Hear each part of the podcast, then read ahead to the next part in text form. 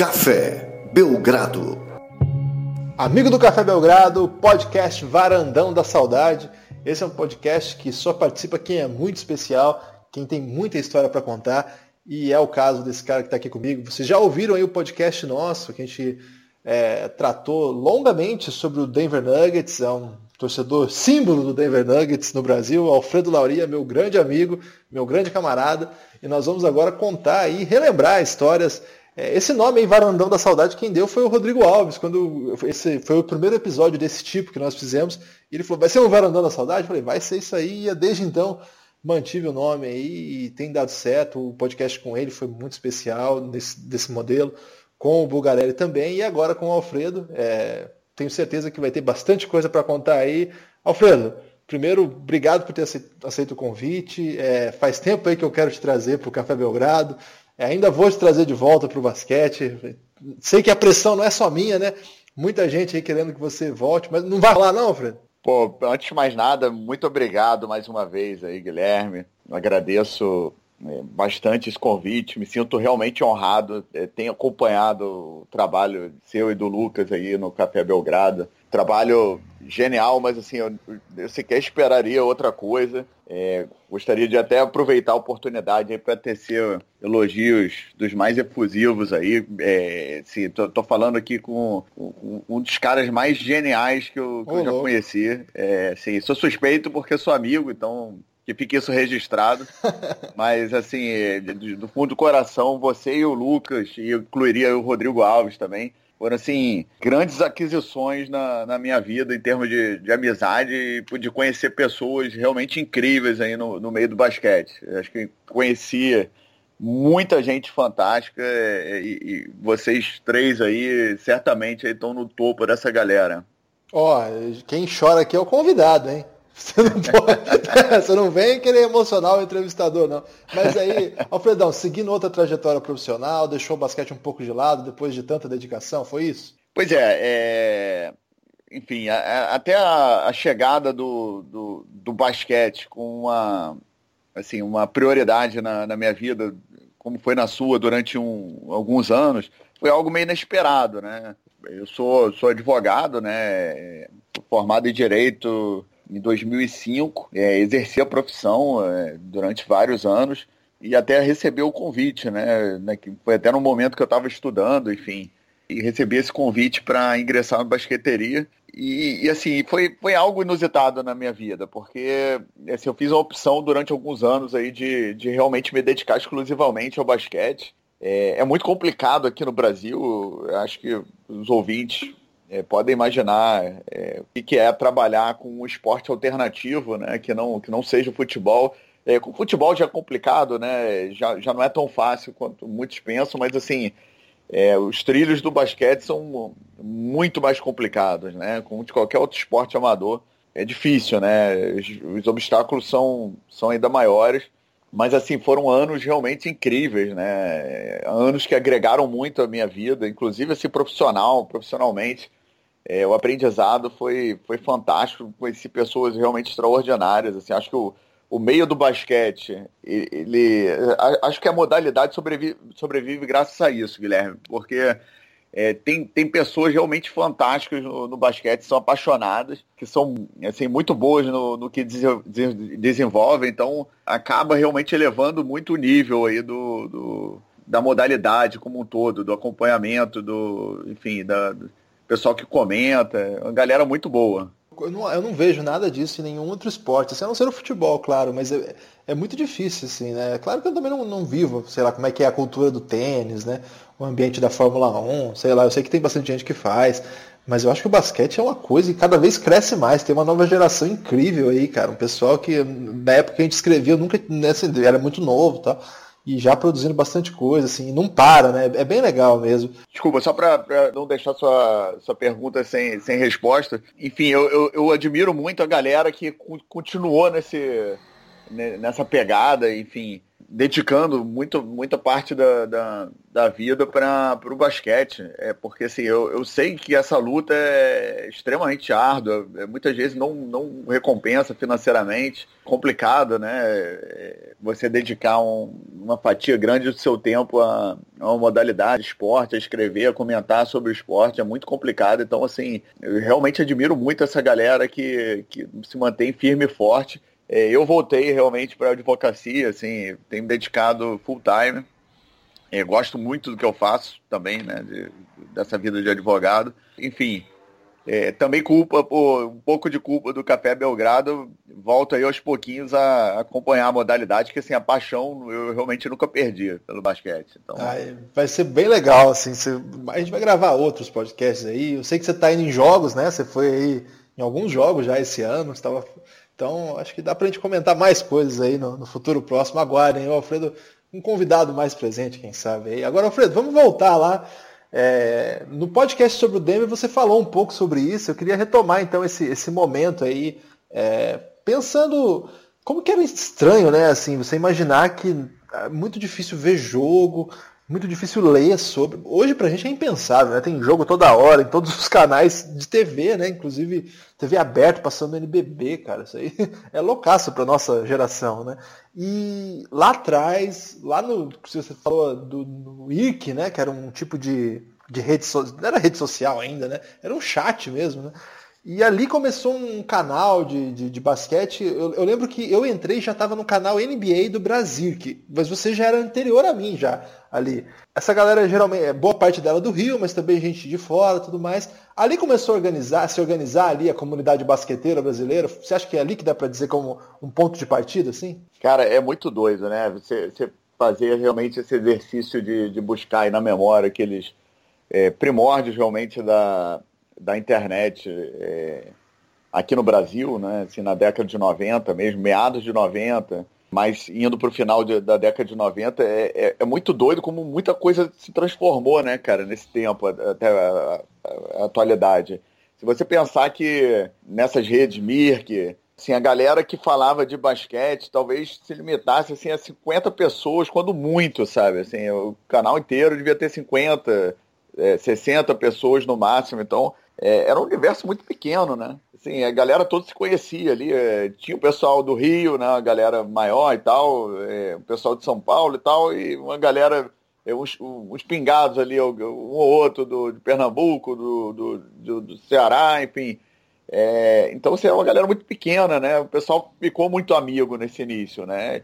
E a verdade é a seguinte, a, a internet era pouco acessível para as pessoas, e mesmo quando era acessível, as pessoas não exploravam, né? Não, não era todo mundo que entrava no Mirk, enfim, dessa geração que, que no início explorava a internet, buscava um canal da NBA para acompanhar. Então, assim, mesmo que a pessoa é, gostasse que tivesse é, internet em casa, o que já era ali um, um privilégio para poucos, é, a verdade é que pouca gente circulava nesse meio. Então, assim, realmente começou com um meio muito pequenininho, né, muito fechadinho. E, e eu acho, sim, que começou ali o, o movimento, né, Logo depois foram surgindo outros polos, na própria Mirk ainda, foram surgindo outros canais, enfim, e, e alguns, alguns caminhos se cruzaram, outros seguiram em paralelo, mas assim, muito do, do, do início ali da, da, dessa vida de, de, de, basquete na internet começou nesse momento aí. Paralelo também alguns momentos, eh, momentos de blogs, né, que surgiram com, com muita força, né? O rebote do Rodrigo Alves é um, é um, grande exemplo. Ele sempre caminhou mais por essa trilha do, do, do, do blog. Ele é pioneiro nisso, né? De escrever na, na internet sobre basquete aqui no Brasil. É, então, assim, acho que essa foi a gênese de, do, do, basquete na internet. Hoje você vê assim, uma explosão, né? Redes com centenas de milhares de pessoas, enfim, mídias sociais, podcasts com centenas de pessoas, de ouvintes, como o Café Belgrado. É incrível. É, o, só para fazer uma menção assim dessa época também, eu lembro que havia é, uma rede de, de e-mail, você lembra disso? Lista de e-mail, que era muito popular assim na época também, e eu não vou lembrar o nome do cara que administrava. Você consegue lembrar, Alfredo? Alcir Magalhães. Pô, você foi bem pra caramba agora. O Alcir, né? Ele tem uma lista de e-mail também que é dessa época, dos primórdios. E tinha o Bruno Lima lá do Diário do Basquete também, que fazia um trabalho que era um pouco clipping, um pouco opinião.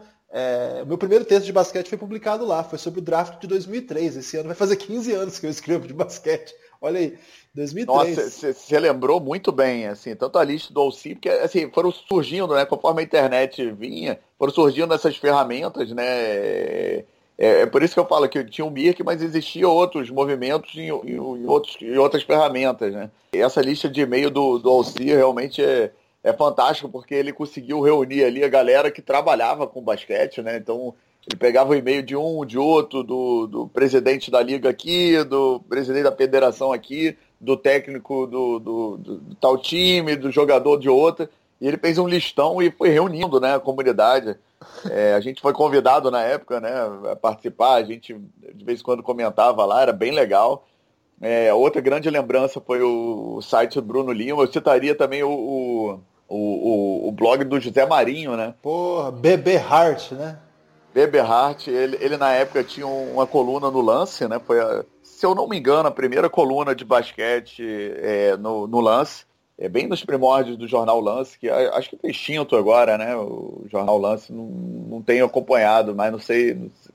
Mas enfim, ele tinha uma coluna de, de basquete no lance e tinha esse blog, que também era um blog bem especial. E, e, assim, aí tinha também, por exemplo, o meu Kia Filho, né, no, na Folha de São Paulo, que, que escrevia uma coluna também é, muito bacana. Então, assim, é, era assim que, que, o pessoal era informado sobre basquete naquela época. Né? Caramba, parece outra vida, né? Faz tanto tempo já. É... Foi legal você lembrar do rebote, porque não existia rede social, mas, por exemplo, as pessoas nos comentários lá do blog do Rodrigo viravam uma espécie assim de rede social mesmo, né? Que a galera voltava lá para não falar com o Rodrigo ou para ler o texto do Rodrigo só. O texto do Rodrigo era, digamos, um ponto de partida e ali nos comentários o pessoal começava a debater e tinha gente que era amigo de gente, né? Foi bem legal mesmo essa época aí. E foi nesse momento ali, acho que foi por volta de 2003, 2004, agora não vou lembrar de cabeça, que a gente criou o fórum, né, do Draft Brasil. Foi até uma iniciativa sua e do Leandro, assim, você já tinha essa ideia de, de fazer um fórum. É, eu lembro que eu, eu, não tinha, não sabia nem, o Leandro manjava muito de computação, né? E nessa época o nosso fórum tinha uma espécie de concorrente, não tinha concorrência na verdade, mas tinha um outro fórum que era o Leave It Live que eu não lembro mais ninguém daquela galera, só o Lucas, que era o que hoje, inclusive, não sei se você sabe, hoje o Lucas, Lu, Lucas David, é, na época Lucas Odon, ele virou técnico do, da, do time de NFL, do NFL não, time de futebol americano do, de Recife, um dos melhores do Brasil, inclusive. E ele é dessa época também do Live It Live, depois acabou vindo pro, pro draft também, virou um grande fórum. Essa, essa pegada do fórum ali mudou um pouco, né, Fred? Porque assim, o draft Brasil foi um fenômeno, assim, né? Não vou ficar falando, ah, nossa, fórum era maravilhoso. Mas era um negócio inacreditável, assim, né? Monstruoso, assim. Eu lembro de. Tem, tem de eventos assim que ele ficava lotadíssimo, né? Era uma loucura, né? Uma, uma nova ferramenta que surgiu nesse meio do caminho, né? É, foi bem bacana, foi, foi um salto aí do Mirk. Existia em paralelo essa questão dos, dos blogs, você lembrou bem, o pessoal sempre usou os comentários dos posts de blog como uma grande ferramenta de interação, né? E o rebote é um grande exemplo disso. É, o Fábio Balaciano também é, sempre fez um trabalho muito legal com o blog também, os comentários, a galera comentava bastante ali. E aí, realmente, o Leandro Reis, você lembrou bem, é, assim, um dos grandes cabeças ali do, do fórum do, do Draft Brasil, citaria o Rafael Menta também, a galera que, que resolveu adotar essa nova ferramenta e, e, é muito legal, né? Que aí eram criados os tópicos, assim. Aí foi a primeira vez que começou a surgir essa coisa, ah, é, tópico do jogo do Denver Nuggets contra o San Antonio Spurs. Aí o pessoal acompanhava aquele assunto, ficava ali é, com aquele assunto aquecido, né? Digamos assim, e, e separado de uma forma diferente né, nesses fóruns. É, e, e, foi uma galera, Guilherme, assim, que foi ficando muito amiga, né?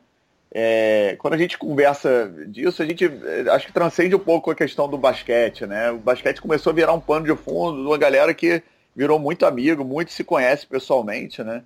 É, alguns trabalharam, como é nosso caso, trabalharam juntos, né, a partir dali. E, enfim, é, eventos foram marcados com é, várias pessoas presentes, enfim, é muito legal, assim, esse, esse primórdio da internet que virou um pouco do que é hoje em dia, né? Do que a gente vê hoje em dia, mas assim, de uma forma bem diferente. Agora, a nossa trajetória, ali, acho que começou mesmo é, como em paralelo ao, ao fórum, que era de disparado, que tinha audiência, o que era monstruoso, que sim, era um, é um monstro que, que se criou sozinho e foi, foi adiante, a gente não precisava fazer mais nada. Aí a gente cuidava do blog, né, que era, digamos, o site, a gente chamava, do Draft Brasil, que foi quando a gente começou de fato a escrever sobre basquete. E eu lembro que eu notei uma coisa, assim, é, a gente sempre escreveu muito sobre NBA. Aí tinha uma coluna semanal, é, uma, várias pessoas escreviam colunas. Nessa época era uma época mais de coluna, né? Esse negócio de post, tal, de blog, tal, uma coisa mais recente, era outra, outra leitura, né? E aos poucos a gente, assim, conseguia criando um público, mas sempre escrevendo sobre NBA. Até que em algum momento, eu não vou saber bem, mas ainda era no, no período pré período pré-NBB ainda, em algum momento a gente percebeu que quando a gente escrevia sobre o basquete nacional, e aí começou com seleção, a audiência aumentava muito, mais gente relevante, digamos, gente que era envolvida no esporte, comentava, participava, a gente ficava assim mais inserido, né? E aí foi um passo bem legal, né, Alfredo? Eu lembro até hoje, assim, um momento meio que decisivo do Draft Brasil como site, foi um texto que você escreveu aí já na transição do, do campeonato da CBB para o NBB, que é como, como o NBB pode tirar o basquete brasileiro do buraco. Você lembra desse texto? Lembro, lembro sim. É. Assim, eu confesso que assim, você precisou falar para eu poder lembrar do, de, desse texto. Acho que teve outro também, acho que era lançado um sopro de esperança, né, dessa mesma época. E realmente foi um momento de transição, porque eu acho que faltava muito, né? Faltava muita mídia assim, é, apoiando, seguindo o basquete nacional, né? É, é muito. É, o foco das atenções ficava muito direcionado para a NBA realmente. É, e o fato é que, assim, mal ou bem, você para acompanhar a NBA tem, tem diversos outros canais, né? inclusive os internacionais. O pessoal que tem o domínio aí da, da, da língua inglesa é, não precisaria, de repente, é, do nosso trabalho, enfim ele arrumaria um outro meio de, de, buscar aquela fonte de informação. Agora, já sobre basquete nacional, é muito pouco, poucas pessoas se dedicavam o tempo para cobrir sobre basquete nacional. E aí, assim, nessa trajetória, a gente pegou realmente uma trajetória que o, que o basquete estava no fundo do, do poço, né? Foi um momento muito complicado, assim, chegou-se a, a, falar em será que a gente vai ter campeonato nacional? É, teve aquela questão da nossa liga é, aquela liga do, do, do Oscar, enfim, para onde que o basquete vai. Chegou realmente ao fundo do poço, né? Um momento de crise aguda.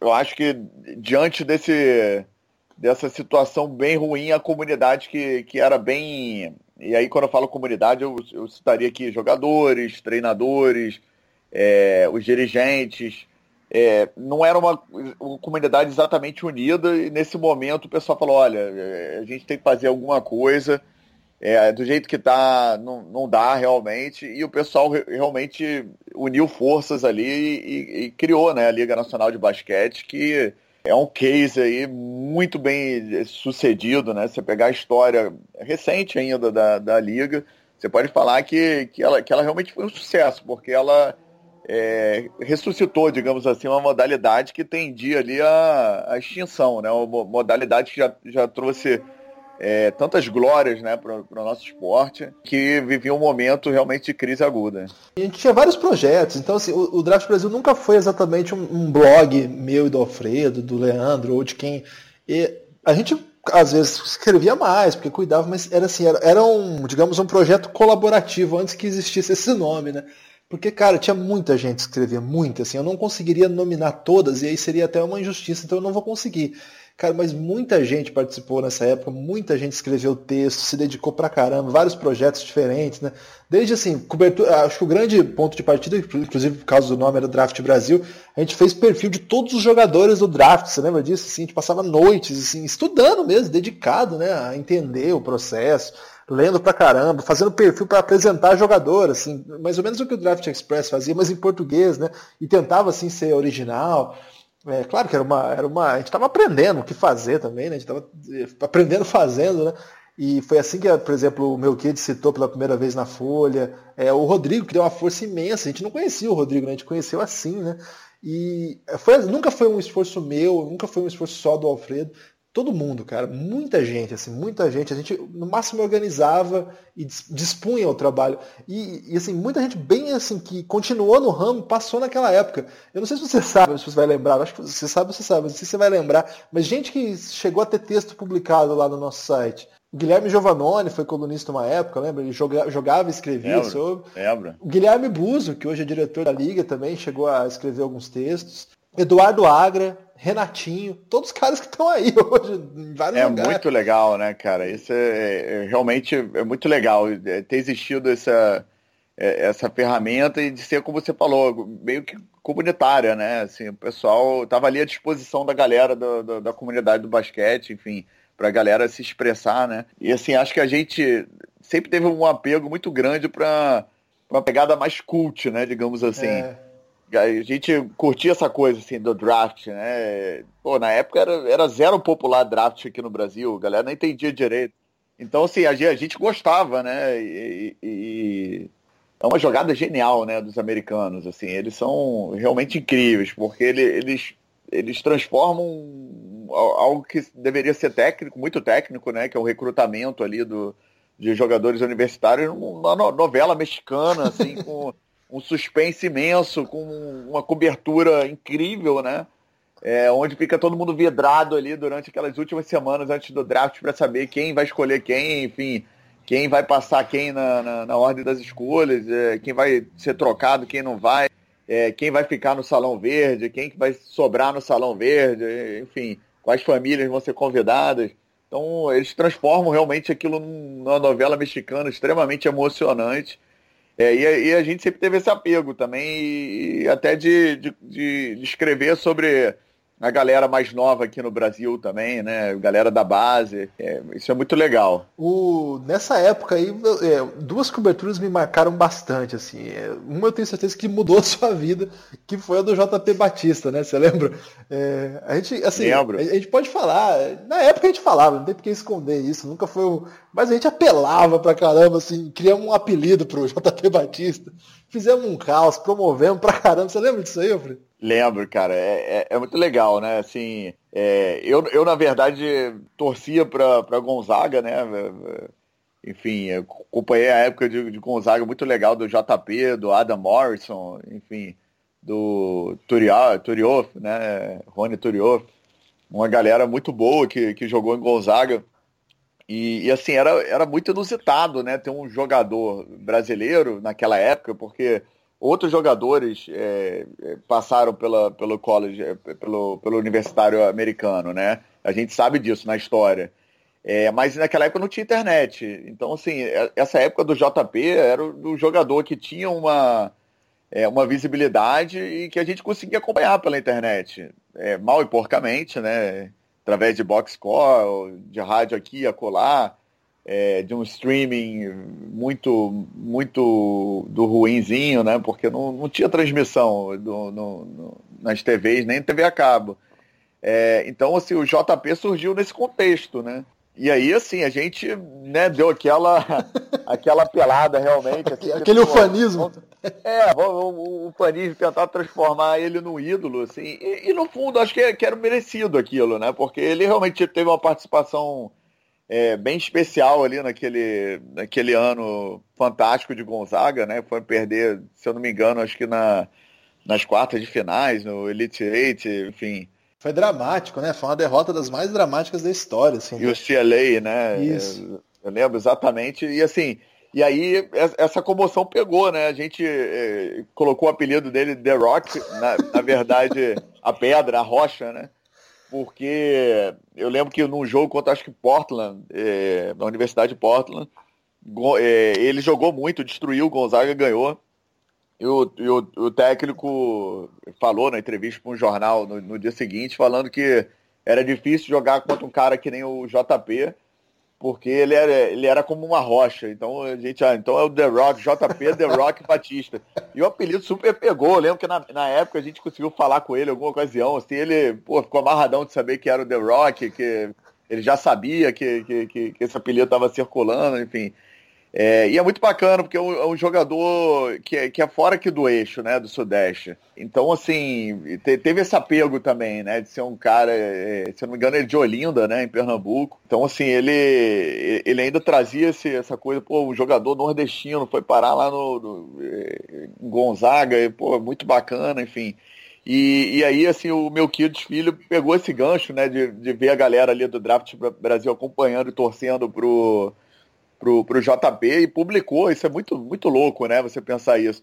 Ele publicou na coluna, no jornal impresso, assim, o, o diálogo, né, da galera no, no, no, no, no Doron, né? Isso. É, e, e, assim, e naquela época, como a gente acompanhava no box score, ou no rádio, enfim, é, a galera ia, assim, cada jogada interessante, a galera ia lá e escrevia alguma coisa, assim, não, não acredito, mais uma pro JP. Então, assim, foi aquele diálogo, assim, eu tenho até hoje esse, esse recorte é, da, da, da, Folha de São Paulo, assim, eu guardei com o maior carinho, e ele falou, olha, é, o que aconteceu numa noite, acho que foi exatamente nessa noite trágica, né, foi, da, foi, derrota foi da derrota. pro lei é, e assim, ele achou aquilo interessante. Ele, ele é um cara assim de vanguarda, né? Ele, ele pegou aquilo e sentiu que aquilo era um movimento, né? Que naquela época a gente nem percebia, a gente via aquilo, né?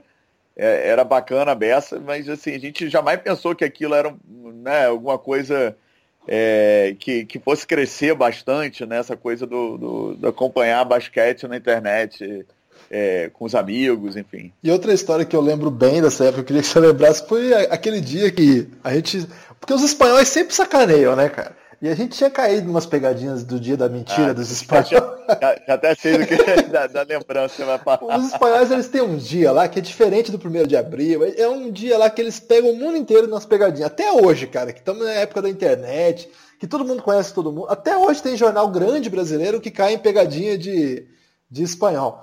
Teve um ano, não sei se você lembra disso, eu não lembro que ano que foi especificamente, aquele da briga do Detroit Pistons com o Pacers e os caras lá da Espanha, no dia da mentira lá do caramba, publicaram que o, o Ron Artist, que ele foi punido pela NBA e foi afastado pro ano todo. Na época ele era o Ron Artist ainda, depois ele virou o Metal World ah. Peace. É, que ele tinha sido contratado pelo pior time da Liga Espanhola, nem lembro qual que era. E eu publiquei, cara, no, no Drive. Eu, então eu sou putão até hoje com isso aí. E aí, eu, eu, eu, acho que nem foi antes, é, não, não, foi por causa disso, mas tinha essa, essa pegadinha dos espanhóis, e aí foi a nossa vez, né? Nós armamos uma pegadinha para os espanhóis aí no, na véspera de um draft do Thiago Splitter, você lembra dessa história? Nossa, é, é, isso foi muito inusitado, né? Porque, assim, realmente naquela época da, da, da internet, não era como hoje que era é, é, eu, eu, acho que a gente inaugurou a, a época das fake news, né? Juntamente com os espanhóis aí.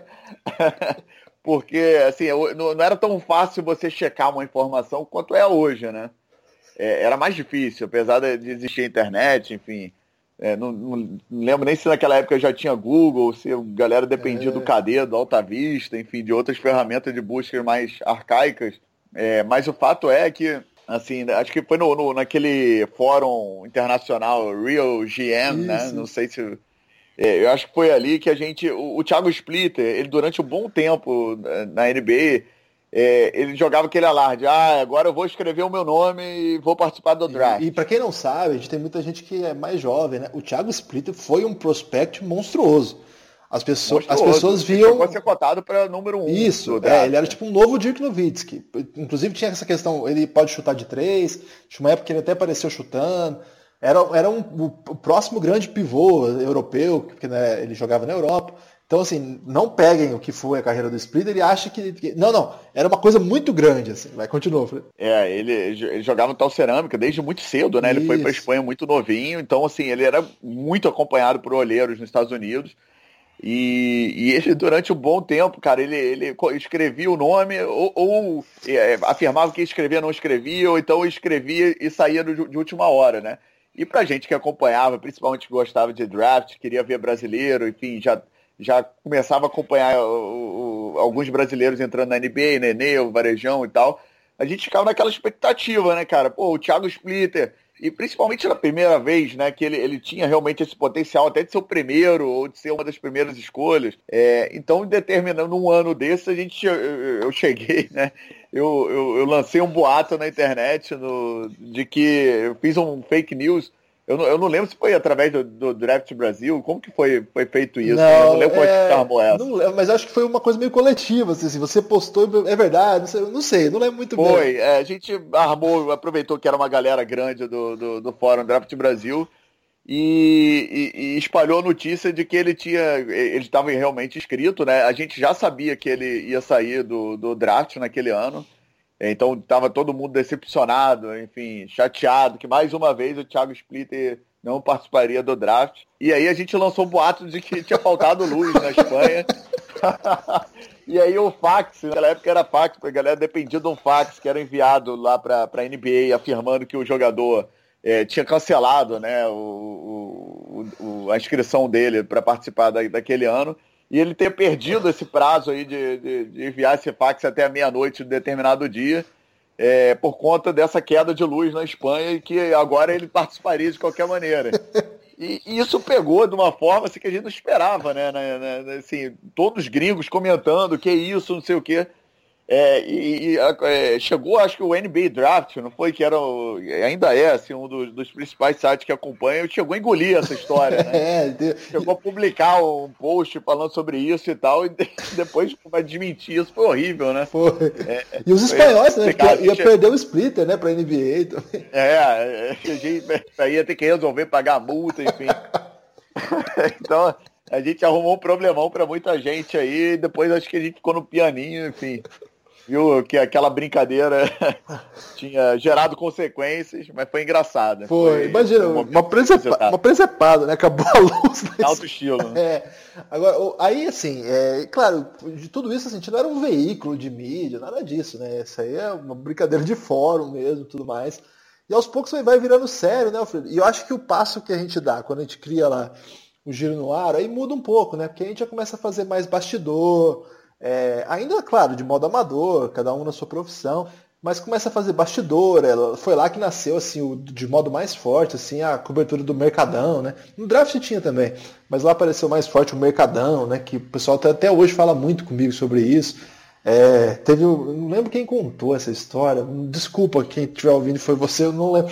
Mas disse que a empresa dele chegou a bloquear o giro no ar porque ele ficava muito tempo atualizando o Mercadão, cara. Olha só. Olha o naipe. Entrou no. Era, era, era, bem bacana, né? Porque a gente tentou, né, digamos assim, transportar um pouco daquela cultura americana de cobertura, de, de, de determinados momentos, né? De, de, daquela trade deadline que eles têm, né? De vai chegando perto da data limite, o pessoal fica com aqueles rumores circulando na internet. A gente tentou adaptar, trazer um pouquinho para cá. É, porque o pessoal aqui, pelo menos no basquete, não tinha essa cobertura, né? No futebol sempre teve, enfim. Mas no, no basquete a galera não tinha essa, essa cultura de ficar é, ansioso por, pelas contratações daquela temporada, enfim. E aí a gente aproveitou, como tinha essa. É, a gente já tinha essa vivência comunitária com a galera do basquete, e com isso conseguia ter umas fontes muito confiáveis, né? Então, assim, a gente é, entrou nessa brincadeira, né? De, de dar o furo da, da, da, notícia em primeira mão. Então, é, várias notícias bacanas ali a gente publicava no Mercadão, assim, na, na hora da assinatura né, do, do contrato. Pô, isso era muito legal, mobilizava bastante a galera. É, eu, se eu não me engano, quem me contou essa história, você vai lembrar desse grande personagem, foi o Danilo Pinheiro. Danilo Pinheiro, fanático Lembro. pelo Flamengo. Contei para ele que a gente até inventou o verbo danilar que tem a ver com perguntar sobre o Flamengo em qualquer situação, independente. Ó, oh, o muro, muro de Berlim caiu, mas o Flamengo contratou alguém? esse, esse, é o Danilo Pinheiro. Contei para ele que ele virou um verbo nosso, ele ficou muito feliz, por isso que estou contando essa história aqui. E é possível que tenha sido dele lá que foi bloqueado. Não sei, Danilo, se não foi você, desculpa. Mas assim, é, acho que a história dessas que eu mais me recordo assim, foi a da contratação, não sei se você lembra, do Vitor Benite por Limeira foi uma bomba no mercado na época que o Benítez era adorado lá em Franca. E qual que foi a grande pegadinha? eles estavam num evento do NBB entre técnicos, dirigentes, lá, daquela Escola Nacional de Treinador, lembra que tinha isso? Aham, lembro. E, e, todos se reuniam. Isso, e estavam na mesma sala o Hélio Rubens, que era o técnico de, do Franca, e eu não lembro quem era da direção do Limeira. Provavelmente o Cássio Roque, mas não lembro quem mais estava lá. E parece que o Hélio Rubens ficou sabendo pelo nosso site. e rolou um grande constrangimento. O Limeira, a Limeira estava aguardando, não queria que soltasse tal. E aí foi um super constrangimento. Assim. Dessa época foi a história que mais, mais eu me recordo assim, de, de constrangimento. Mas foram várias, né? Várias jornadas. E nessa época também, aí foi você que foi o responsável. A gente conseguiu.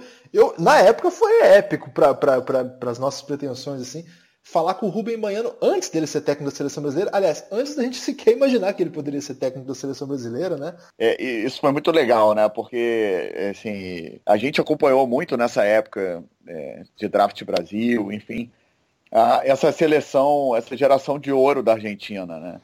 A gente sempre curtiu muito essa geração de ouro, aqui no Mundial de Indianápolis de 2002, a gente acompanhou os jogos, torceu para a Argentina, porque é, assim, não tinha como não torcer para a Argentina, né? O negócio de rivalidade é muito mais futebol, qualquer outra coisa. É lógico, quando o Brasil e a Argentina, ainda mais das, derrotas sofridas, é lógico que a gente quer ganhar, né? Mas não tem como você não admirar esses caras, né, cara? É uma geração pô, fantástica, assim, espetacular, que realmente, assim, é, dá prazer de, de, dava prazer de assistir os jogos. E em Atenas, enfim, o, o, o título olímpico é, então, assim, a gente sempre admirou muito, né? E, e eu acho que você está falando do, da, da, matéria de cinco anos que a gente fez, né? 2009, se eu não me engano. É cinco anos do, do da, da, conquista do ouro olímpico por essa geração. E aí eu lembro que eu te falo, gravou com o Rubem Manhano, né? Foi uma coisa assim.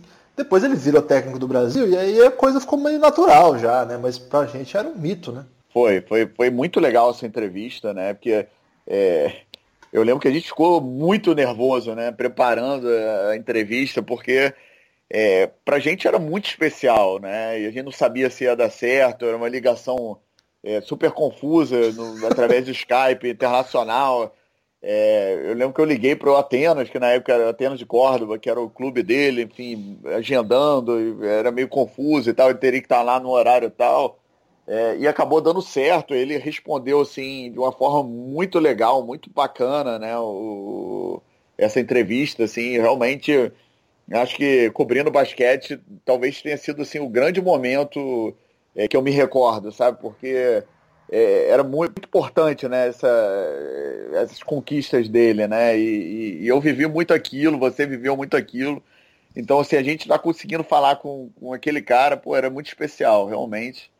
É, eu acho que assim, a gente viveu essa importância muito mais até do que o resto da galera, né? Porque nem todo mundo conhecia ele, sabia do, do, trabalho que ele tinha feito com essa geração de ouro, enfim. E assim, no período nosso amador ainda, né? Não era um momento que a gente era pago para fazer isso, né? Era uma época ainda que a gente estava tocando nossa vida e fazia esse projeto aí meio que meio que na, na emoção tal. E, e assim, no momento em que, digamos, isso vira profissional, eu lembro que você me ligou, a gente tinha esse blog Giro no Ar, e, e, eu lembro que você me ligou e falou assim, cara, tem um pessoal investindo no, no blog de basquete aí.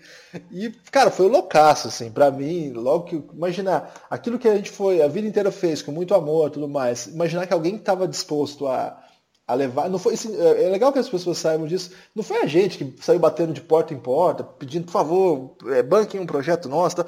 Foi um negócio assim que partiu de, um pessoal que estava interessado em investir em comunicação, na área de esporte, na área do basquete e em outras áreas também, e que chegou até nós como um convite assim que cara, era irrecusável, né, Alfredo? Então é, o basqueteria mudou a nossa vida e pela primeira vez a gente pôde de fato dedicar a fazer isso integralmente e fazer isso assim com recursos, né? recursos não só financeiros, mas técnicos também, fazer coberturas em loco mais abrangentes. As que a gente fazia era eram aquelas que as cidades que a gente estava no momento, tivesse algum evento, a gente ia.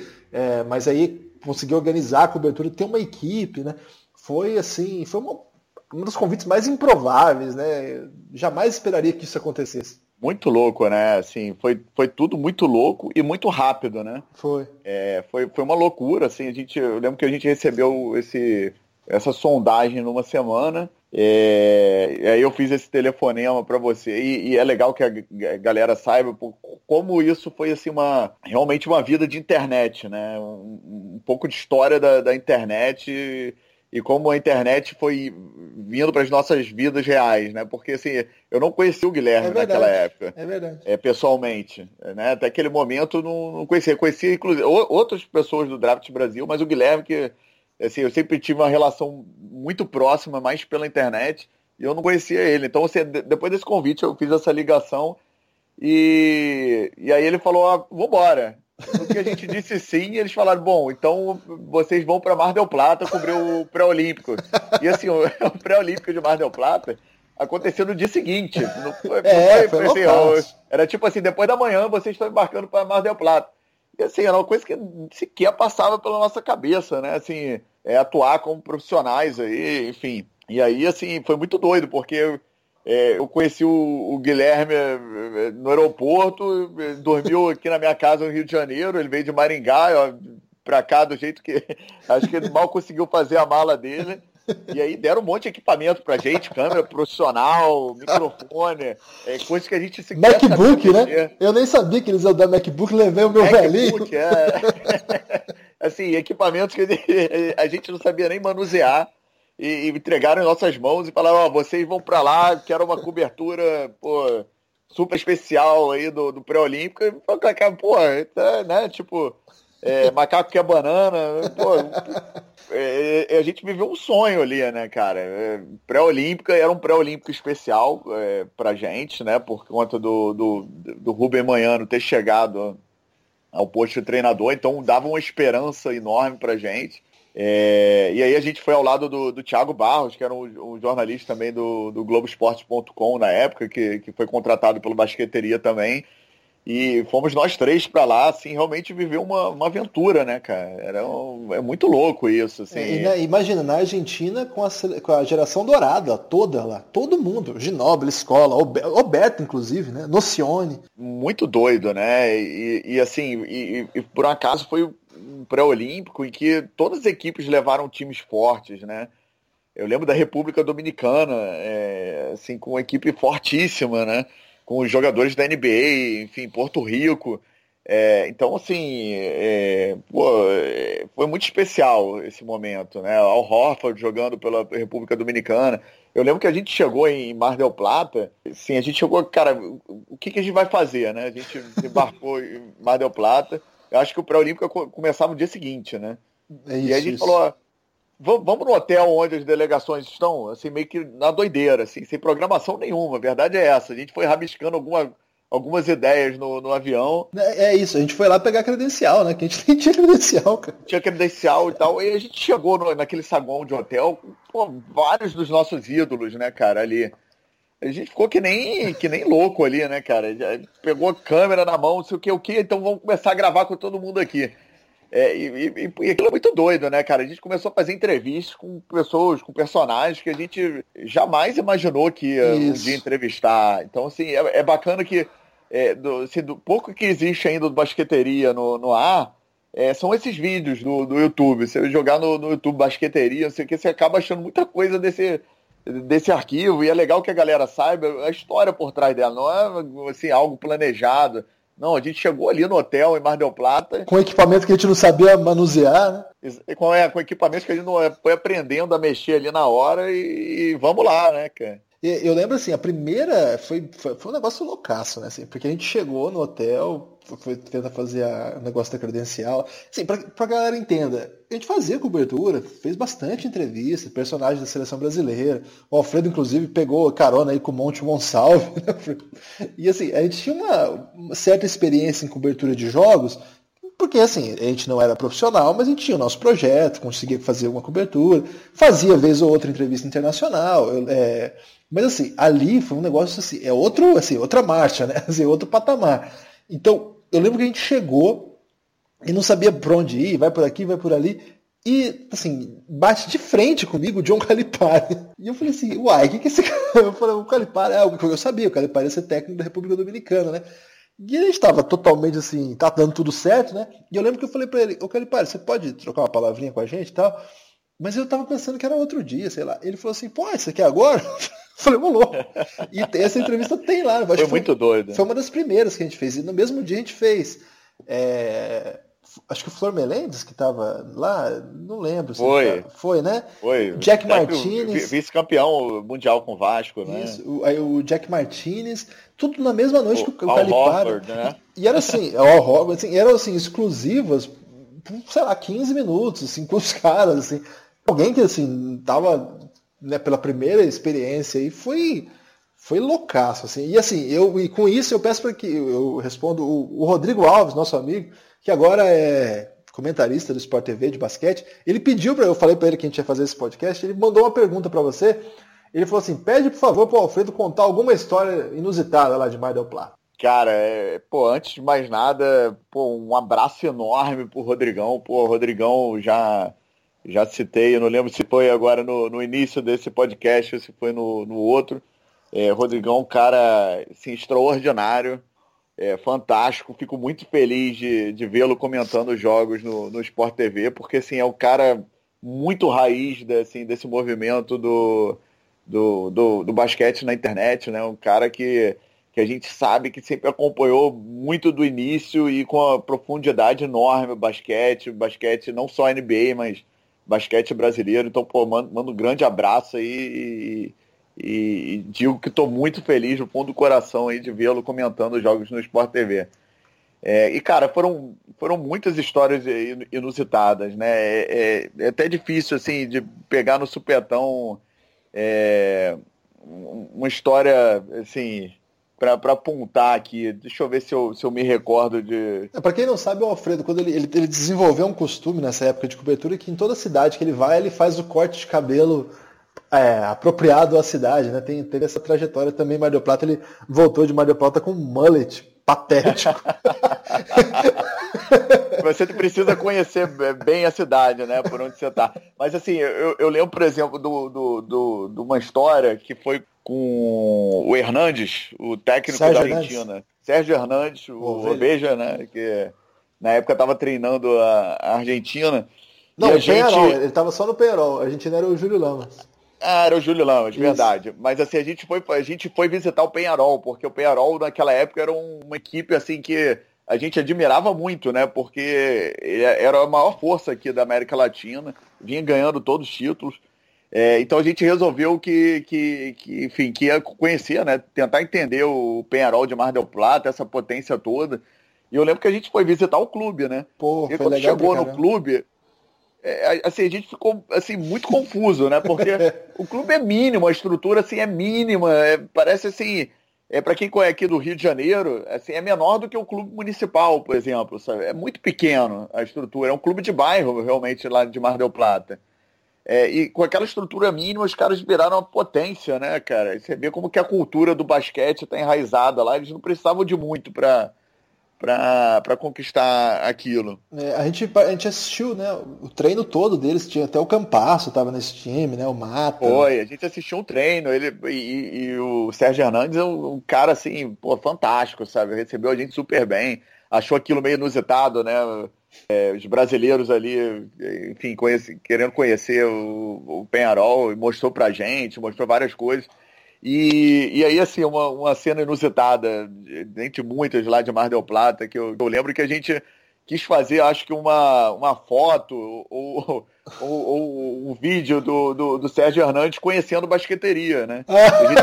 A gente estava tentando fazer o, o, o marketing, o merchan ali do basqueteria. Aí ele falou, não, que isso, vou lá, vou. Aí na hora que, que, que ele tava olhando, tinha um carrossel na época no, no portal do Basqueteria. Carrossel é aquele negócio que vai, vai passando as fotos da manchete, né? Uma a uma, que tem grandes sites, enfim. E aí na hora aparecia uma foto imensa do Rubem Manhano, né? E para quem não sabe, assim, o, o, o Rubem Manhano é um grande rival na Argentina do, do Sérgio Hernandes. Assim, eles são. É, eles mantêm uma relação cordial, enfim, de grande respeito e tal, mas sempre foi o, o grande rival dele, né, na, na, Argentina. Aí ele olhou assim com o olhão, olhão de Mônica para aquela foto assim. E, e, pô, fez, a cara dele é impagável, né? Acho que ficou registrado na, na foto, né? Acho que se bobear, a gente é, até é, ainda acha essa foto, assim, a cara que ele fez quando bateu de olho e falou assim, pô, eu, eu ia aqui né, enaltecer o basqueteria e na hora surge o, a, a, foto do meu maior rival, cara. Isso foi, foi, foi assim, impagável, né? Mas, assim, é, é, essa é uma das, das, das coisas inusitadas que aconteceram em Mar del Plata, dentre muitas aí, lembrando por pro Rodrigão. Assim, o Rodrigão, inclusive, participou de vários momentos, né? Pô, eu, eu lembro, por exemplo, que a gente fez uma Twitch-Can na véspera da, da grande partida com o Rubem Manhã ao vivo, cara. Olha que louco, louco isso, pensando. Hoje seria impossível, hoje. Só, imagina, alguns anos depois, na véspera do jogo fazer uma Twitch-Can com o técnico da seleção. É muito louco, né? Porque assim, a gente conseguiu um espaço, isso foi muito legal, né? Porque como a gente vinha nessa pegada, né, de um trabalho ali que envolvia toda a comunidade do basquete. É, a verdade é que assim, a gente era conhecido dos caras e do, do, do de vários jogadores da seleção, é, membros da, da, da, da, comissão técnica, enfim, é, assessoria de imprensa, né? Foi o Sami na época, eu não lembro. Não, ba o, Batalha. O Batalha, Frederico Batalha. É, então, assim, pô, a gente conhecia essa galera, sabe? Essa galera pô, fazia parte. Então eles acharam muito legal a gente aparecer lá do nada, né? Acharam inusitado e muito bacana, né? Então, é, eu acho que a gente teve um espaço ali que, que eles, de certa forma, tentaram retribuir, né? Falaram, pô, os caras estão aqui, cara, pô, fazendo uma cobertura muito bacana do, do, levando notícias da gente, né, pro, pro Brasil e, pô, trazendo um retorno bacana. Então, acho que, de certa forma, eles retribuíram a gente com muito espaço, né? A verdade foi essa a gente teve muito espaço e, e assim, é, é, você há de convir, amigo ouvinte, que assim, o basquete é muito diferente do futebol, por exemplo, né? Você tem um, uma liberdade de atuação muito maior, então era muito bacana, né? Foi, foi muito legal mesmo. A gente, é. Eu lembro que a gente ficava aguardando o ônibus chegando da, pro, no, no, no ginásio Mar del Plata, é, gravando né, a saída do, ao vivo. dos jogadores ao vivo mandando as imagens pro Brasil, assim, que era pô, uma coisa que você só via na, no, no, futebol, né? Assim, então a gente tentou fazer essa uma cobertura diferente, né? Com, com aquela tecnologia ali que, que a gente tinha à disposição. O, assim, eu lembro que nos momentos que eu mais tremi na base, assim, foi quando eu vi. O, eu entrevistei todos os caras, eu, alguma pergunta eu emplaquei para todos. E assim, não foi por nenhum instinto de jornalístico, nada. É porque eu tava afim de falar com os caras mesmo. Então, assim, eu, eu não queria perguntar nada pro escola, mas pô, eu queria falar com escola. Então, cara, eu me metia no meio daqueles jornalistas argentinos, e eles são bem aguerridos, né? Na zona mista, cotovelada pra lá, cotovelada é, pra cá. É, mas eu representei. Eu representei o Brasil lá, porque eu venci várias batalhas dessas é, me, me, meti lá, trombava para um lado, trombava para o outro. É, tem algumas fotos até disso. Aí tem uma que tá você no meio dos argentinos, ao lado do Ginoble. E, e, você vence também essa batalha porque você consegue emplacar uma pergunta lendária para o Ginoble. Você lembra dessa? É, isso foi assim, um dos momentos mais embaraçosos, acho que, da minha vida como um todo, né? O Rodrigão tava querendo história inusitada aí, acho que você lembrou uma das mais embaraçosas aí, que foi realmente que assim, a verdade é a seguinte, é, é, ainda por cima a gente tinha que driblar a, a no, nossas próprias limitações de, de língua, né? É, a verdade é que, pô, meu inglês muito macarrônico, o espanhol pior ainda, assim, é, o espanhol muito do vagabundo, e aí, enfim, você tava ali no meio de uma Copa América, né? É, lidando só, tirando o Brasil, ninguém mais falava português. Aí, enfim, a gente tentava fazer o nosso trabalho, enfim, ele falar, como se ele entender alguma coisa e falar e responder alguma, alguma outra coisa, a gente grava aqui, depois leva para alguém, enfim, tenta decifrar no, no hotel e, e, e, e, publica a nossa entrevista. E aí, assim, eu fui perguntar, eu não lembro exatamente qual foi a pergunta. eu, eu, eu lembro. A sua pergunta era, o que, que, você acha do nível que o Escola tá jogando? É, porque assim, o Escola tava destruindo naquele pré-olímpico, né? Eu fui perguntar isso pro Ginoble, até enfim, para saber o que. para ele falar um pouquinho do, do que ele estava achando do, do basquete do, do Só que ele não estava entendendo nada do que eu estava perguntando. ele me olhava com uma cara assim. E assim, eu, eu no meio dessa batalha que você citou com o jornalista argentino, né? Então, pô, eu tava gastando ali o tempo do, do Manu Ginóbili e, e ele olhando com a cara sem entender nada. Aí, cara, é uma coisa realmente mais embaraçosa. Eu tentei emplacar ali o sotaque meio, meio espanhol, meio italiano ali escola, que ah, eu não sei. Aí acho que no meio desse caminho ele só pegou o escola e ele, pô, vou, fazer uma caridade, vou responder a pergunta desse cara aqui. Que é um baita cara mesmo. E essa entrevista tem no YouTube, viu? É, poderia falar sobre o, nível de, de, basquete praticado pelo Luiz Escola? O nível do basquete que o Luiz Escola está jogando atualmente? Nossa, isso é muito constrangedor, cara. Essa aí eu, eu confesso que eu, eu passo adiante aí para não, não ter que revê-la. É, não procurem então no YouTube aí, não, não é escrevam, não escrevam basqueteria escola no YouTube para não ver. Agora, não faça esse desfavor. Agora sim, depois desse batismo de fogo, digamos assim, aí de fato começou, a gente ganhou um pouco de cancha, pô, uma baita cancha num evento desse tamanho, acho que foram 20 dias, né, lá, cobertura em loco, comemos pra caramba, um monte de doce de leite, voltamos com uns quilos a mais e também com muita experiência, e aí de fato o projeto andou, é, uma das grandes sacadas aqui, até um projeto que, que eu gostaria até de contar essa história, porque o Alfredo desde o minuto 1 um lá da LDB acreditou muito no projeto. Eu, eu confesso que eu não, não tinha nenhuma empolgação, assim. É, e o Alfredo falou assim, cara, cara, nós temos que cobrir todos os jogos da LDB. Você lembra quando você veio com essa sacada? E eu falei, cara, que loucura que o Alfredo tá querendo fazer, cobrir jogo de LDB. E assim, mostrou-se uma tacada sensacional, porque foi assim, uma das maiores audiências que a gente tinha. Era, o pessoal pode não acreditar nisso, mas a gente de fato promoveu naquele velho estilo, né? Que a gente fazia com o NCAA e tal criamos uns, uns, ídolos aí também no NBB, apelidos para lá e para cá, é, algumas umas passagens memoráveis. A sua entrevista com o Lucas Dias é, é, é, um hit também de YouTube. Vocês podem procurar lá no YouTube é, Basqueteria Lucas Dias. Acho que foi a primeira, acho que não, foi a primeira entrevista que o Lucas Dias deu. Foi com o Alfredo lá em São Sebastião do Paraíso. Mas foi uma aposta que se mostrou é, bem sucedida, né? É, cara, eu, eu acho que ali foram, assim, a conjugação de dois fatores, né? Assim, é, primeiro porque a, a, LDB por si só já é uma grande tacada, né, assim, da, da, da, Liga Nacional. Realmente foi uma ideia, assim, de ouro, né, do, do dos dirigentes da, da Liga. Foi muito bacana, assim, e, e, e deu muitos frutos a, até agora, né, tem dado muitos frutos, assim, eu espero que que ela consiga se reforçar, porque sempre dependeu muito de subsídio público, enfim.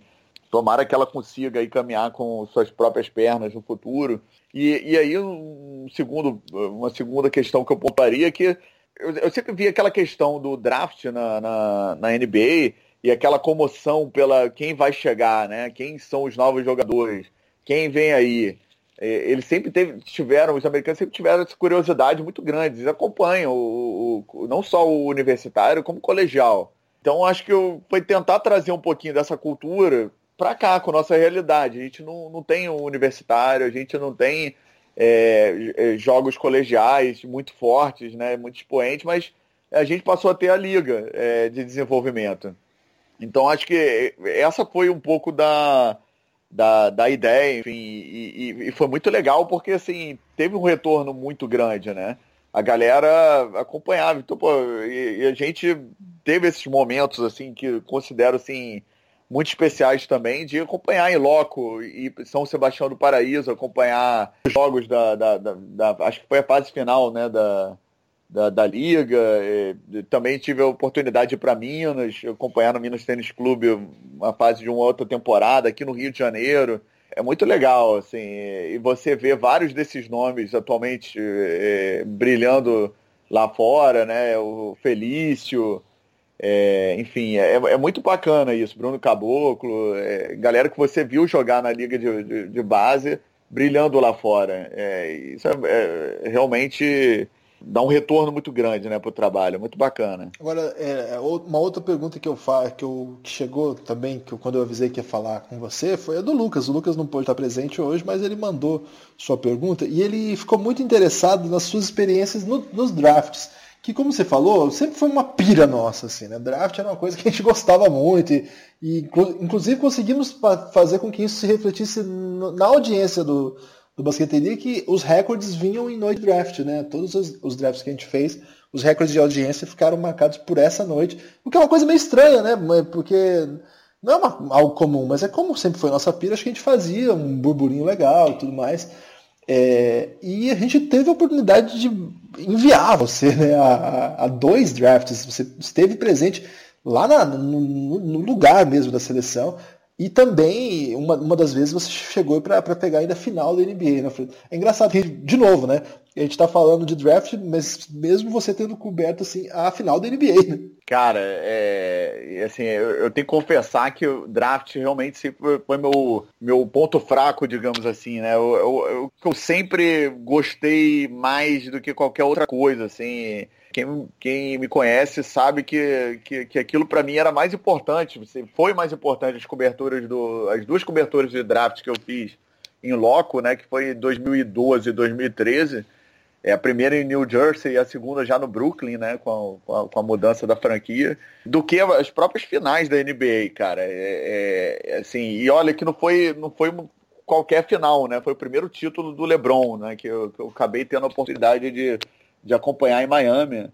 É, era até uma cobertura que eu tinha ido para, é, inclusive com passagem para Oklahoma, Miami Heat e Oklahoma Thunder, para acompanhar as finais, caso as finais retornassem para Oklahoma, mas o que não aconteceu porque Miami conseguiu é, vencer uma das primeiras partidas em Oklahoma, ficou 1 a 1 a série e eles varreram em Miami, né? Tiveram três vitórias seguidas e foi o primeiro título do, do LeBron James. Então, antes de entrar no draft, Alfredo, é, vamos, como tem muita gente que vai ficar bravo comigo se eu não te perguntar, conta alguma história aí, como é que foi lá ver o LeBron de perto. Eu lembro que tem, tem uma imagem que você fez, você tava assim, a, sei lá, dois metros, sei lá, do LeBron, também do, do, Russell Westbrook. Conta um pouco aí pro pessoal dos bastidores, alguma história legal, antes da gente entrar propriamente naquilo que a gente mais gosta. Cara, isso é muito doido, porque assim, é, primeiro que, que, que isso foi visto muito pelo, pelos gringos, né, o pessoal da NBA, com uma coisa inusitada, né, o brasileiro é, que não fosse da TV, né, porque o pessoal da ESPN já, já, já acompanhava em loco, enfim, até encontrei a galera lá, Everaldo Marques, é, a galera tava lá em loco para cobrir a, a, as finais da, da NBA. Mas assim, não tinha uma mídia escrita, tinha argentino, é, é, muitos japoneses, chineses, enfim. Mas aí eu apareci de brasileiro lá, então assim, a galera já achou super inusitado isso. E, e, e a segunda é, questão curiosa da, dessa cobertura é que eu percebi ali que, cara, na, na NBA eles têm uma forma de, de, de, de, lidar com a imprensa muito diferente do que a gente lida aqui no Brasil, é, na cobertura de eventos esportivos, né? É, ali era finais da NBA, assim, um momento assim, super especial, final podia ser o primeiro título do LeBron, como acabou sendo. É, então você espera, eu, pelo menos eu esperava que você fosse encontrar uma grande resistência ali, né? Assim, vários obstáculos para chegar é, perto de qualquer pessoa importante, quanto mais jogador que ia participar daquela final. E ali eu me deparei com um cenário completamente diferente, sabe? Cheguei lá, eu com meu equipamentozinho do, do, do, do basqueteria, né? Mais uma vez. Dessa vez não era um bom, porque comparado com os outros, né? É verdade. Já, já, já estava chegando ali nas finais da NBA, né? Então não, não era a mesma estrutura do, do pré-olímpico. Mas aí eu me deparei com uma liberdade incrível. Eu ia, que, sabe quando você vai testando a sua liberdade? Então você foi entrando no, nos lugares, descobri que eu podia entrar no, no, no, vestiário, enfim. E ia lá, e de repente eu me deparei com o LeBron James no, no, vestiário do Miami Heat, um vestiário daqueles assim enormes, né? Que parece mais um salão é, com vários cômodos, enfim, e do nada eu me deparei com o LeBron James sentado num canto meditando. Antes assim, do jogo, né? O caramba, antes do jogo, do, do, do jogo 5. Estou falando aqui do jogo 5 da, da final do, da partida que, que redundaria no primeiro título do LeBron James. E eu pô, me deparo com um cara assim, né? Eu olho pro, pro lado que, que isso, o LeBron James está aqui a dois metros de mim. Eu, como assim, cara? Isso não pode estar acontecendo. Vou registrar esse momento. Aí eu peguei a, a, câmera e comecei a filmar, né? E, e, e, aí foi engraçado que essa cena existe, que tá, tá lá no portal Basqueteria também, se você. Do, do YouTube, se você digitar, você, você encontra essa cena. Tem um momento que ele olha assim com uma, com uma cara assim, pô, o que, que você tá fazendo aí assim mesmo? Eu, eu acho que os jornalistas americanos já estão mais acostumados com essa liberdade e não abusam da, dessa liberdade que nem talvez eu, eu tivesse sendo invasivo demais naquele momento. Mas assim, pô, eu, eu chegando ali não tinha como fazer outra coisa, né? E eu lembro que nesse momento eu falei, ah, tô aqui, vou tirar foto também. Aí comecei a clicar foto, fazendo barulho de foto. Sabe? E de repente daqui a pouco veio o cara da NBA, que esse era o limite que eu descobri que eu não, eu não podia ultrapassar ali. O cara falando, foto de jeito nenhum, não sei o que, me deu uma arrastada pelo braço, não sei o que, mas depois conversei e deu tudo certo ali.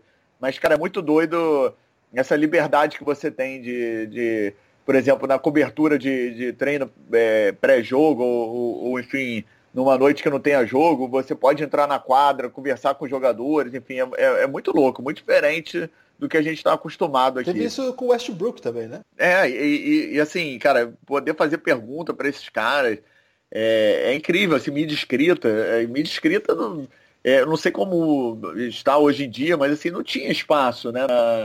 É, aqui no Brasil em futebol, que seria algo comparável aí com, com, com, finais da NBA aqui no Brasil, né? O pessoal não tem tanto espaço. Eu ali tava tendo o mesmo espaço que o cara da ESPN Internacional, da TNT, entendeu? Então, é, é, pra mim foi muito louco isso, é, cara. É, sensacional, assim. Agora indo propriamente pro, pro draft, é... foi esse ano que você saiu na mesma foto que o Lucas Bebê? Cara, isso é, é, é, assim, a gente retoma esse tema da liberdade, né, no, no, no, no draft. E, e, foi muito louco. Eu peguei é, é, dois drafts interessantes também, né? É, em 2012, é, assim, isso era muito engraçado, porque para convencer o, a galera que patrocinava a baixeteria de que o draft era importante, a gente precisava de uma certa lábia, porque o cara não, né? Ele entendia que, que fosse importante você cobrir as finais da NBA. Mas o draft era uma coisa diferente, o que se mostrou uma, uma, uma aposta muito bem sucedida depois com res, resultados de audiência.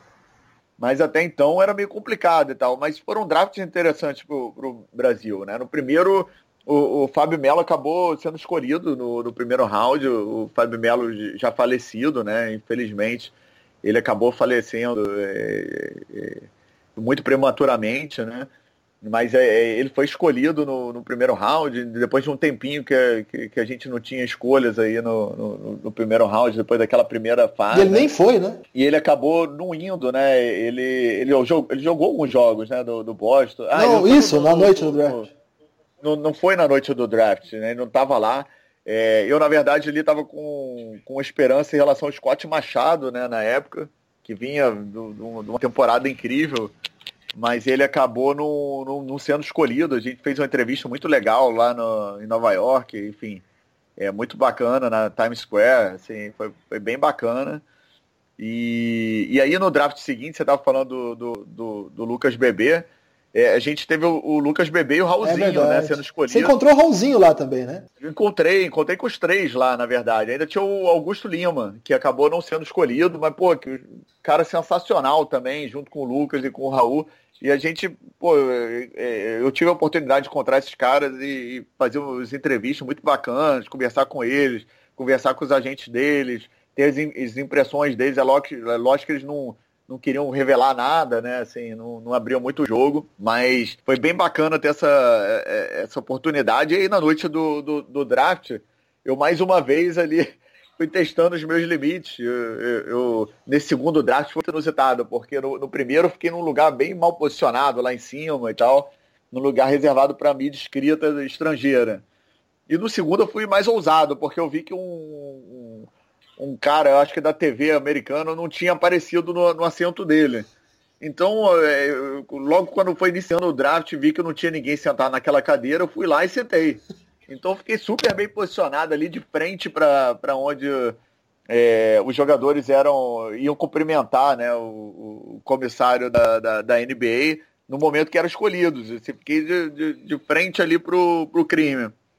E na, na hora do, do, que o Lucas Bebê foi escolhido, eu voei para cima dele, né? Que eu sabia onde ele estava, sentado lá com o Raulzinho e com, com a gente dele e, e, fui fazer entrevista. Fui sendo arrastado junto com ele, né? Porque ele subiu lá, não sei o quê, e depois ele vai para uma área é, do, no, no, ginásio pra, pra, exatamente para aquela entrevista, primeira entrevista oficial. Eu falei, ah, não, cara, vou, vou pegar aqui um, um áudio do, do Lucas. E fui acompanhando ele.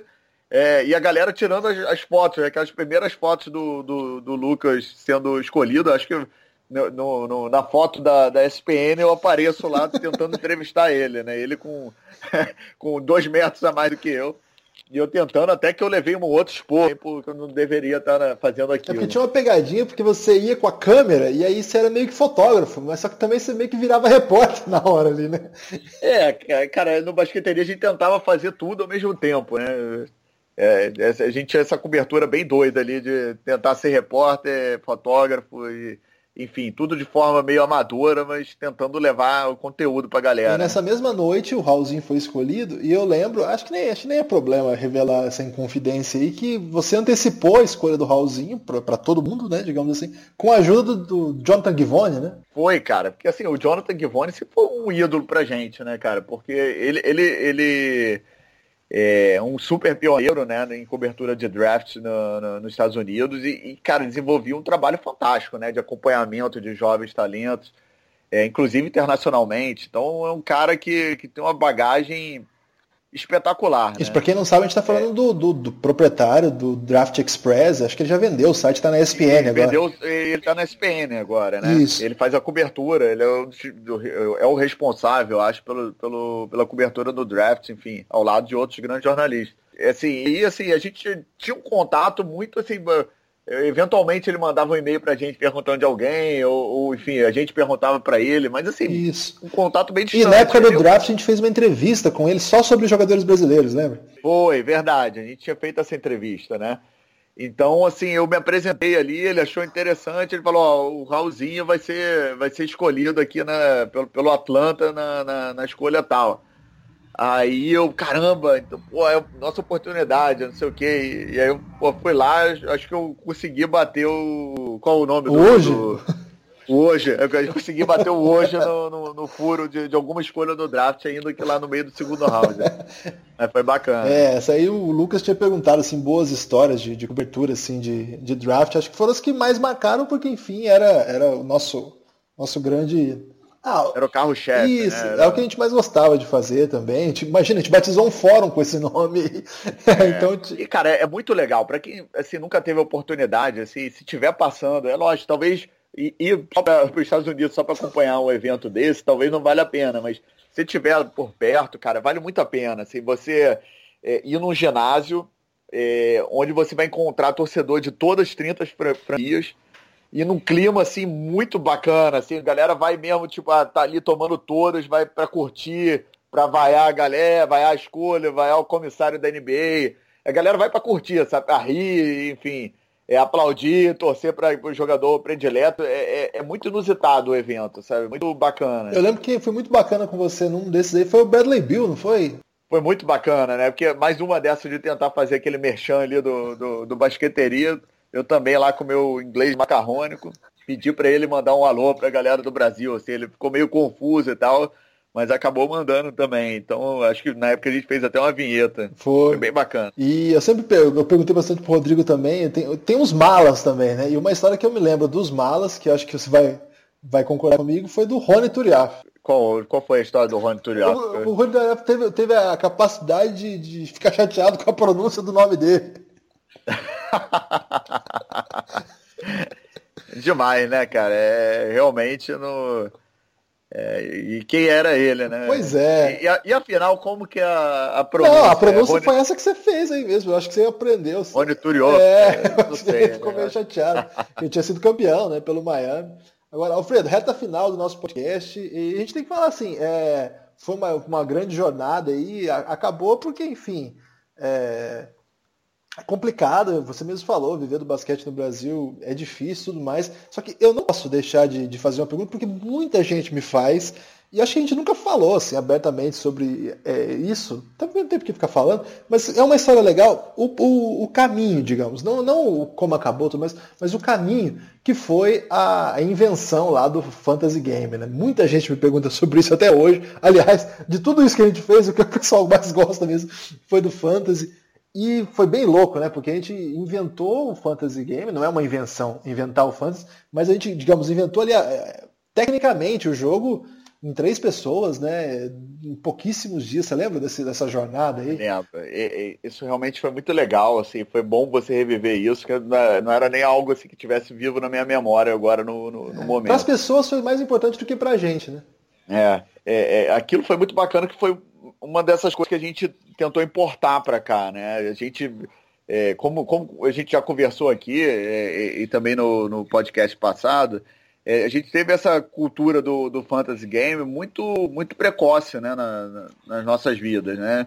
A gente jogou isso no final da década de 90 e tal. Então a gente sempre carregou essa questão do fantasy, a gente sempre foi fanático, a gente tinha é a Superliga do Draft Brasil. Aliás, algo... né, até hoje, e assim, o trabalho do Menta, do Burney, vários caras, cara, é de assim, é altíssimo nível. É de excelência. Excelência, né? excelência é a palavra. É, infelizmente é uma liga restrita, né, para 30 pessoas apenas, mas assim, o, o, trabalho ali desenvolvido, o sistema, é, é, algo extraordinário que você, de repente, não acha em qualquer liga de fantasy game americana. Eu também né? acho que. Eu, eu, nunca vi, pelo menos. É, é, é assim, é fantástico. E, e aí a gente quis importar, queria aproveitar aquela onda nossa ali de estar de, de tá fazendo a cobertura do basquete nacional e a galera curtindo e bombando e, e a liga ali no início bombando também para fazer um fantasy brasileiro, né? Um fantasy de jogadores é, brasileiros. Então a gente falou, cara, vamos, vamos fazer, vamos fazer. E assim, com, com custo mínimo, né? Que o basqueteria não, nunca foi um portal rico, sabe?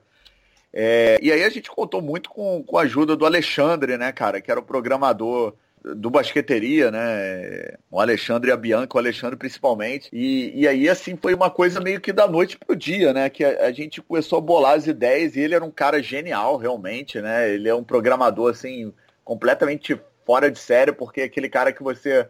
Você vai falando, o cara vai tendo ideias e não sei o que, o cara monta na mesma hora e já te apresenta uma tela e não sei o que, você vai vendo a coisa acontecendo. E a gente começou a conversar uma fórmula, vamos fazendo, tá, tá, tá, vamos... E, cara, e nasceu assim em questão de um dia, né? Aquilo foi, foi realmente incrível. A gente tinha uma pressa, porque tava para começar uma temporada da, do NBB, a gente queria fazer desde o início. É, se eu não me engano, era tipo véspera de, do lançamento, da festa de lançamento do, do NBB. Isso. A gente tava no Rio até, lembra? A gente estava no Rio, aí a gente começou eh, falando no telefone com o Alexandre, pô, no Skype, não sei o que, ele apresentando tela e fazendo, e a gente vendo acontecer e pá, e de repente surgiu o Fantasy. E, e, cara, foi muito, muito maneiro, porque assim, a adesão foi imensa, né? Foi imensa. Inesperado, assim, e, e foi inusitado também que é, assim, uma quantidade enorme de jogadores do NBB eh, se inscreveram, a gente via, né? Através das inscrições mesmo que eles colocassem só apelido e tal, no formulário a gente via que era o jogador que estava ali. E, e, e, assim, aquilo moveu muito ali, Os né? Os caras reclamavam do próprio preço, lembra? Reclamavam do próprio preço. teve, teve uma, uma espécie de rebelião ali. Eu lembro que era, acho que os jogadores do Tijuca na época que ficaram chateados, que assim, o preço, mas no fundo era um, um preço que, que, que, era uma repercussão da, da, dos números dele, né? No, isso, nas isso. estatísticas. Então não tinha muito o que a gente fazer, né? Não era, não era culpa nossa. e assim, é, até hoje o pessoal me pergunta o que aconteceu. Tá, ah, não deu certo, não, não, não, prosperou, mas ficou aí como, digamos, o, uma bela história para se contar aí, né? Alfredo, reta final do podcast agora, de verdade mesmo. É, alguma história aí para o fim que faltou contar? Alguma coisa que você quer dizer para o nosso pessoal? Não, cara, acho que, que, que, a gente já torrou um pouco da paciência aí da galera do, do, do, do, do Café Belgrado, dos ouvintes. Pô, espero que tenham curtido as histórias aí, pelo menos para Tenho certeza que para mim e para o Guilherme foi muito legal reviver esses momentos, né? É, momentos marcantes de nossas vidas e, e, acho que em paralelo aí correu muito dos últimos anos do, do basquete, né? E da cobertura do basquete, desse movimento de de mídias sociais é, e, e, como isso corria em paralelo com o nosso basquete aqui, com os brasileiros na NBA, enfim. Foi um, um bate-papo muito bacana. Gostaria de, de, repetir aqui que, pô, é, gosto muito mesmo de ver essa galera que persevera aí na, na cobertura do basquete, nos comentários. É, enfim, são grandes guerreiros e, e fato é que hoje em dia é, realmente a gente vê uma cobertura muito mais legal de, de, de, basquete. O basquete se popularizou muito. É muito bacana eu ir, por exemplo, no shopping, é, que é do lado do meu trabalho, e ter uma loja da NBA. Assim, era algo que eu jamais é, imaginaria algum, algum tempo atrás. Assim, é, houve o tempo que a gente brigou muito, né, Guilherme, para ter cobertura da, da, da NBA na, na TV. Enfim, chegou a rolar abaixo assinado. Houve época que a gente realmente não conseguia acompanhar o basquete como a gente consegue acompanhar hoje. Isso é muito bacana de ver. É, isso aí. Alfredo, eu que agradeço pela, pela sua participação aqui. Foi, foi sensacional. É. Queria fazer esse podcast há algum tempo, muita gente me cobrava. É, e é, pô, é um prazer ter você por perto sempre. É, queria te convidar para participar mais vezes e e vir conosco aí, você faz falta. Valeu, Guilherme. Um grande abraço para você e para todos os amigos ouvintes do, do Café Belgrado. Com certeza aí, pintando a oportunidade, estarei de volta. Valeu, até mais. Até mais.